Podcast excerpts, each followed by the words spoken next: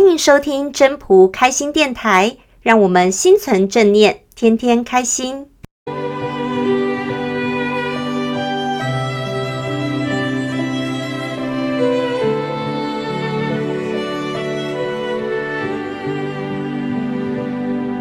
第四十七章：不出户，知天下。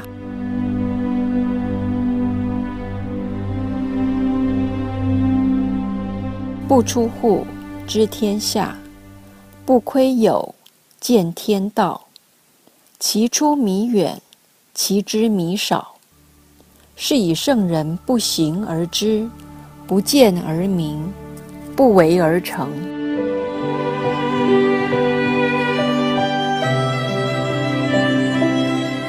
语义：不出户外，就可以知道天下所有事情。不看窗外，就可看到自然界的规律。走出户外越远，所了解的道理越少。所以，圣人不必远行，却知道天下事；不必亲眼看见就明白；不必刻意做就能成功。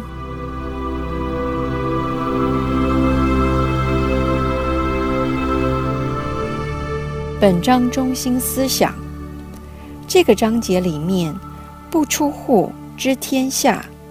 以现在来看，在好几千年的时候，大家可以知道，为什么不出大门，不望窗外，就可以知道所有的道理，就是内修，不用出去，直接通天。因为那个时候，只要能通天。其实就知道所有的事情。以现在来说，大部分的人都不能通天，那如何知道天下事？现在用电视、网络。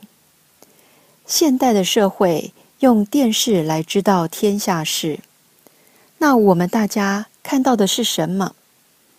看到的是社会现象，对吧？哪里发生火灾？哪里有凶杀案？哪个媒体艺人的绯闻？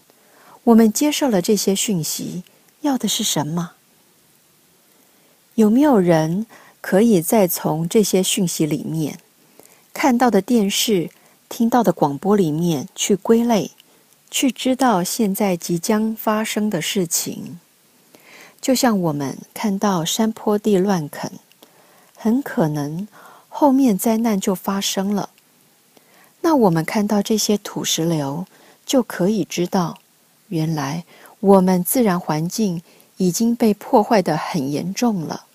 所以，当这些自杀案件增多的时候，我们就可以知道人心生病的严重度。所以，由这些讯息，我们要看到它后面的东西是什么东西，已经造成今天这样的现象增加。所以，这个也跟古代的人不出大门直接通天，其实有异曲同工之妙。只是现在是借由电子产品来让我们知道讯息，在古代，我们自己的身体就可以接天，就可以知天命了。现在的人必须不断发明这些电子器具来知道各个现象，但又失去了那背后的精神。每一个人都只是在这些知识里面打滚，这些讯息里面打滚，但却不知道这些讯息带来后面真正的意义是什么。所以说，这个章节的重点在最后面。圣人不必远行，却知道天下事；不必亲眼看见就明白；不必刻意去做就能成功。什么意思呢？这个章节也在告诉我们：凡事就要看那其后背后的精神所在。我们拿到的讯息到底是为何而用？知道这些讯息的用途在哪里？